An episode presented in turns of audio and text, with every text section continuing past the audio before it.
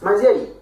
Como que eu faço para passar na prova ETEC? Não sei. Você tem que participar do processo seletivo, né? Que é o processo seletivo das ETECs, né? Que eu aqui chamo de prova ETEC. Você vai ver que em todo lugar, toda hora eu falo prova ETEC. Que consiste em quê?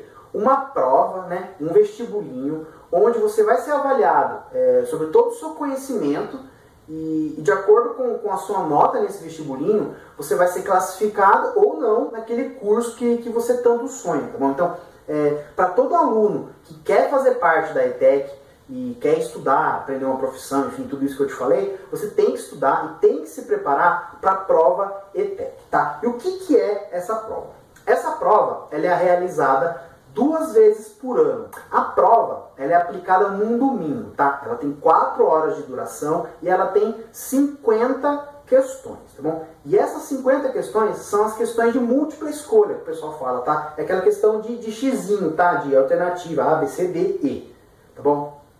Então a prova detecta que você não precisa escrever nada, não tem, não tem redação, não tem questão discursiva onde você precisa escrever a resposta. Ela é uma prova basicamente de xizinho, vai ter lá o gabarito para você preencher no final, nananana, aquela coisa que a gente já está um pouco mais acostumado. E essa prova é ela que vai te classificar para passar naquele curso, tá? Então, é, o curso tem um determinado número de vagas, tá? E, enfim, tem 40 vagas naquele curso que você sonha. Então, os 40 primeiros classificados naquele curso, para aquela na, pra que, naquela ETEC, para aquele curso, melhor dizendo, né? Tô amilolando tudo aqui.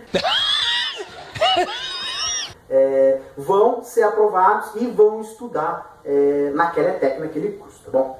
Nessa prova, é, o que, que cai, tá bom? Cai matemática, é, português, né, língua portuguesa, humanas, história, geografia e ciências, tá bom? E, e, basicamente, e aí você vai dar risada, qual que é, quais são os assuntos, quais são as matérias que caem na prova da ETEC, tá bom? Tudo. Você tá falando sério? Ih, rapaz.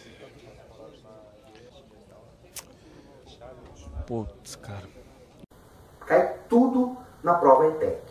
Tá? Tudo que você aprendeu no ensino fundamental vai e pode cair na prova ETEC. Bom? Então, é, aí que tá o primeiro desafio de quem quer passar na prova ETEC. Tá? É, imagina, tudo que você aprendeu em história, geografia, matemática, é, ciências, português, tudo. Tudo que você aprendeu no ensino fundamental pode cair na prova ETEC, tá? Só que assim, Bom, melhorando um pouco a situação. É só aquilo que você estudou no ensino fundamental, tá bom? Não cai matéria de ensino médio, tá? É só matéria do ensino fundamental.